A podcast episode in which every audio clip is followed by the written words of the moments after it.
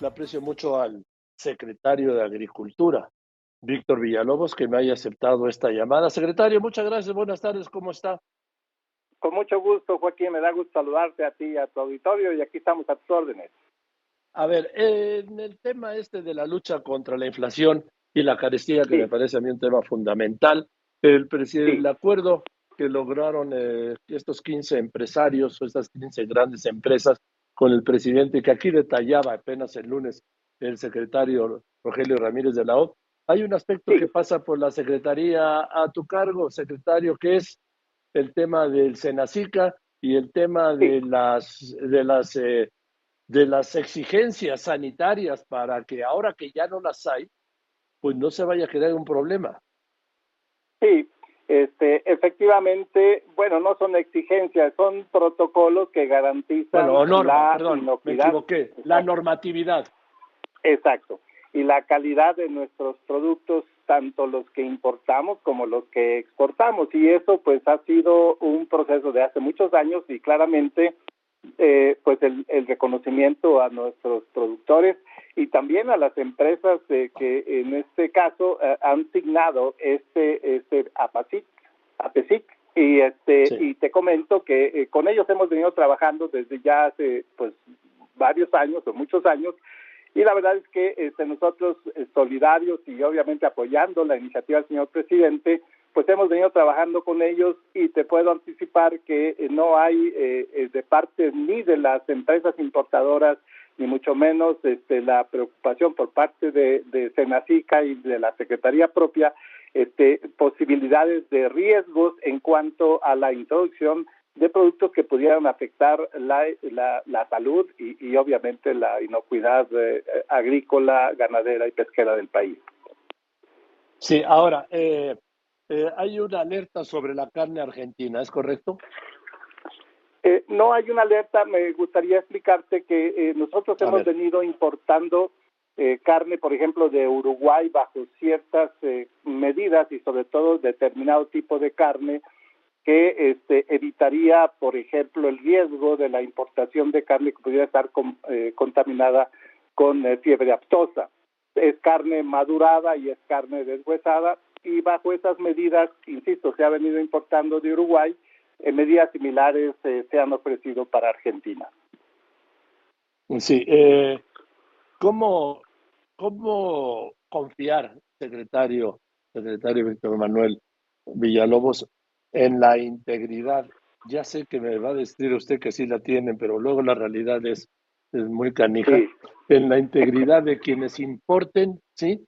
Y que se comprometan como se tienen que comprometer, vamos, como se comprometieron a respetar las normas sanitarias aunque no se las exijan. Sí, este es un buen punto. En realidad estas empresas, como te mencionaba, hemos venido trabajando con ellas y, y es el acompañamiento técnico que les da la, a ellos la garantía primero para poder importar y por otro lado, también hay que reconocer que estas empresas, al menos 10 de ellas que, que son este, procesadoras y otras que son distribuidoras de, productos, también son exportadores. Entonces, sobre ellos descansará y ha venido descansando la responsabilidad eh, de este, el riesgo que implica para ellos eh, introducir material o este, eh, productos alimenticios contaminados, porque pues eso les primero les cierra obviamente su, su ingreso a los productos, pero también les daña y les lesiona su posibilidad o su actividad de exportación. De modo que, como te decía, pues hemos trabajado con ellos y yo sí quisiera dejar en claro que este, pues esa garantía que es de mutua responsabilidad, este, pues se mantiene y, así ha quedado establecido. Entonces creo que eh, siempre habrá riesgos, pero eh, digamos son inherentes al proceso de la importación y a los riesgos, porque pues somos un país abierto, somos un país también que exporta a más de, de, de 190 países productos eh, agropecuarios y pesqueros, de modo que este pues es una responsabilidad que mantenemos y claramente hay un compromiso, particularmente de estas empresas, grandes empresas que este pues han venido trabajando con Senacica ya por varios años. Ahora, este, no se está importando carne de Argentina, ¿verdad?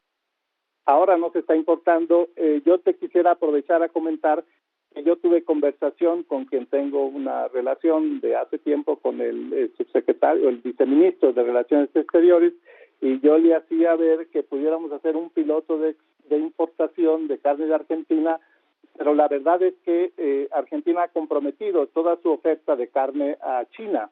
Eh, entonces, aun cuando este, pudiéramos ser mucho más eh, propositivos hacia la importación, la verdad es que estos productos este, pues están siendo competitivos en el mercado internacional. Sí, eh, ¿Qué otros productos eh, revisan, la, revisa la Secretaría de Agricultura y Desarrollo Social en el aspecto sanitario? Productos alimenticios de importación.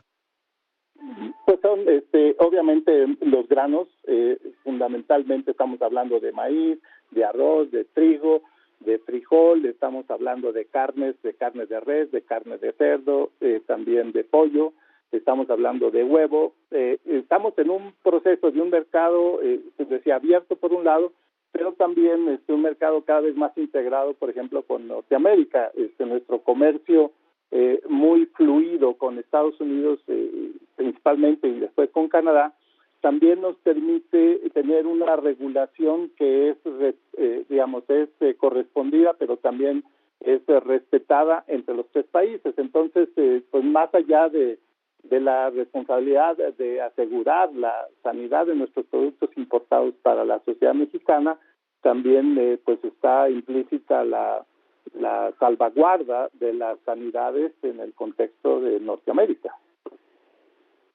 Ahora, eh, ingeniero Víctor Manuel Villalobos, debo reconocer que de acuerdo a la estadística, el sector, el sector a su cargo, ha tenido un crecimiento extraordinario y sobre todo cuando hemos visto que eh, 20, 21, 22 la economía no reacciona. Sí, ha sido el sector efectivamente que ha venido creciendo eh, arriba del 2%. Es un sector que, este, pues en mucho, insisto, se debe al trabajo de los productores. Primero, como responsabilidad eh, fundamental, garantizar que la alimentación de nuestra sociedad y prueba de ello es que no ha habido compras de pánico o no ha habido problemas eh, en, en la garantizar la seguridad alimentaria de todos los mexicanos y eso pues insisto es el trabajo de pues de todos los productores, este, los ganaderos, los pescadores, los agricultores, en fin, toda la, cadena, donde hay que también mencionar, pues juegan un papel importante estas empresas que hoy día están eh, apoyando la iniciativa del presidente. El presidente decía que ya somos autosuficientes en frijol, pero que se está importando para proteger, ¿es correcto? Efectivamente, somos autosuficientes. Hay que, hay que tomar en cuenta que el frijol es un cultivo que depende mucho de, los, de la precipitación, o sea, se, se cultiva en pequeñas superficies y bueno, si tenemos buen, eh, digamos, un buen periodo de lluvias, garantizamos la producción. Le estamos levantando eh, el año pasado más de un millón doscientas mil toneladas, México necesita un millón cien mil y este, este año eh, tenemos, insisto, ante la siempre la incertidumbre, si tenemos un buen ciclo agrícola, si tenemos una buena precipitación, entonces siempre tenemos que tener un, un respaldo, una seguridad eh, de que podemos depender de la importación cuando este, no somos, eh, cuando no cumplimos la demanda nacional. Y en ese sentido, y como se compra o se hacen las negociaciones a futuro, siempre es una salvaguarda para eso. Pero efectivamente, como ya el presidente lo ha anunciado, somos autosuficientes en frijol. Ahí es Zacatecas el principal, el gran productor, pero son históricas las sequías en Zacatecas, ¿no? Efectivamente, este, eh, bueno, afortunadamente en los últimos dos años hemos tenido una buena precipitación, pero son pequeños productores con rendimientos bajos.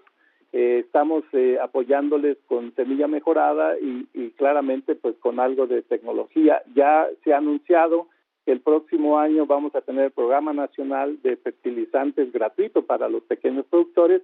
Entonces, sumado a un buen ciclo agrícola y con eh, la, eh, el, acceso al fertilizante gratuito, los pequeños productores van a tener mejor rendimiento y pues sí, vamos a seguir incrementando nuestra capacidad productiva nacional. Al caso del maíz, ingeniero Víctor Manuel Villalobos, secretario de Agricultura, al caso del maíz, sí, que decían Maíz es religión, ¿no? Maíz es religión, efectivamente. Somos maíz. Sí. ¿Cómo está el maíz blanco? ¿Cómo está el maíz amarillo? Tengo entendido que hay suficiencia de maíz blanco, ¿no? Somos, somos autosuficientes en maíz blanco y en algunas ocasiones eh, eh, se ha exportado maíz blanco. El presidente, eh, yo diría con, con una afinada decisión, ha este, evitado y ha prohibido la exportación de maíz blanco para garantizar que tengamos el abasto suficiente y que no se nos incremente el precio de la tortilla. También en el caso del maíz amarillo, bueno, en este sentido hemos venido importando maíz amarillo que tiene como destino fundamentalmente este, alimento para toda la actividad pecuaria y también para la industria, la industria de la medicina, la industria también para la producción, por ejemplo, de fructuosa. Pero la mayoría se va para este consumo animal, eh, mucho descansa en eh, la producción de pollo, la producción de huevos, cerdos, este, eh, también en el caso de bovinos y en ese sentido compramos e importamos maíz barato y lo transformamos en proteína barata. Hoy día... Sí, porque estaban, estaban ya destinando maíz blanco, que es de consumo humano, para el, ganado. Sí, definitivamente eso no, no, no debe ocurrir. Ese es un canibalismo que estamos evitando casualmente. Y te quería nada más brevemente comentar, hoy día un, un, huevo en México vale dos pesos cincuenta centavos. Entonces, eh, desayunar dos huevos por cinco pesos, 25 centavos de dólar, pues este, yo diría pocos países lo pueden hacer. Entonces, en la medida que nosotros tengamos esta oferta de proteína de la mejor calidad eh, para las clases más necesitadas, sobre todo que requieren de, de, de, casualmente comida y alimento con alto contenido proteínico, pues es una, una oferta que este, al presidente pues no solamente le preocupa, sino tiene que tener la garantía de que este, somos este, suficientemente capaces de sostener la capacidad productiva nacional y la demanda. A ver, ingeniero Víctor Manuel Villalobos, secretario de Agricultura y Desarrollo Rural, eh, la tortilla se disparó. Hay lugares donde está a 30 pesos el kilo. Esto ya sé que no es su resorte exactamente los precios, ¿sí? Pero en cuanto a la producción y a y a los insumos, hay insuficiente harina de maíz, hay insuficiente maíz, ¿por qué suben los precios? Ellos dicen los productores, bueno, los procesadores, que se debe al alto precio de, de la harina de maíz. No, este, en realidad pues hay que tomar en cuenta que esta inflación que nos vino de fuera pues también ha impactado en el transporte, ha impactado en los energéticos y pues de alguna forma este pues se lo quieren cargar a este al precio de la tortilla cuando en realidad, este, pues ya como hemos explicado, hay este, autosuficiencia en el maíz blanco. Eh, también eh, eh, hay que decirlo, estamos este, más o menos en proporción. El 30% de la tortilla este, o de la disponibilidad de materia prima para la manufactura de la tortilla es harina y el resto es maíz nixtamalizado, 70%.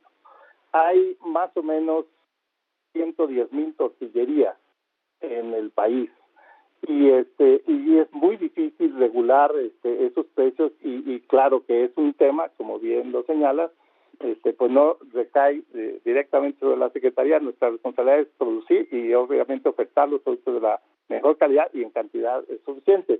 Pero este, hay mucha especulación y en ese sentido pues este, eh, este afortunadamente ahí Profeco está haciendo y debe seguir haciendo su trabajo. Y, este, y por otro lado, pues nosotros nuestra responsabilidad es garantizar que efectivamente haya maíz de calidad para la tortilla, que es fundamental. Se estima que más o menos en México se consumen 1.100 millones de tortillas al día. Oh, ¡Qué cifra! efectivamente, entonces, efectivamente es extremadamente sensible y lo tenemos que tener mucho en cuenta, como lo ha señalado nuestro presidente.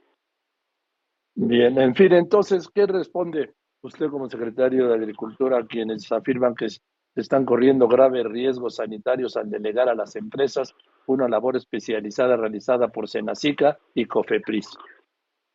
Eh, pues yo le respondería a la sociedad, particularmente a nuestro sector, que tengan la seguridad de que tanto las empresas como nuestras instancias regulatorias estarán y han estado siempre trabajando en forma coordinada y que es la mejor garantía para garantizar una, alimentos de inocuos, de calidad y de la cantidad como ha sido nuestra responsabilidad hasta ahora.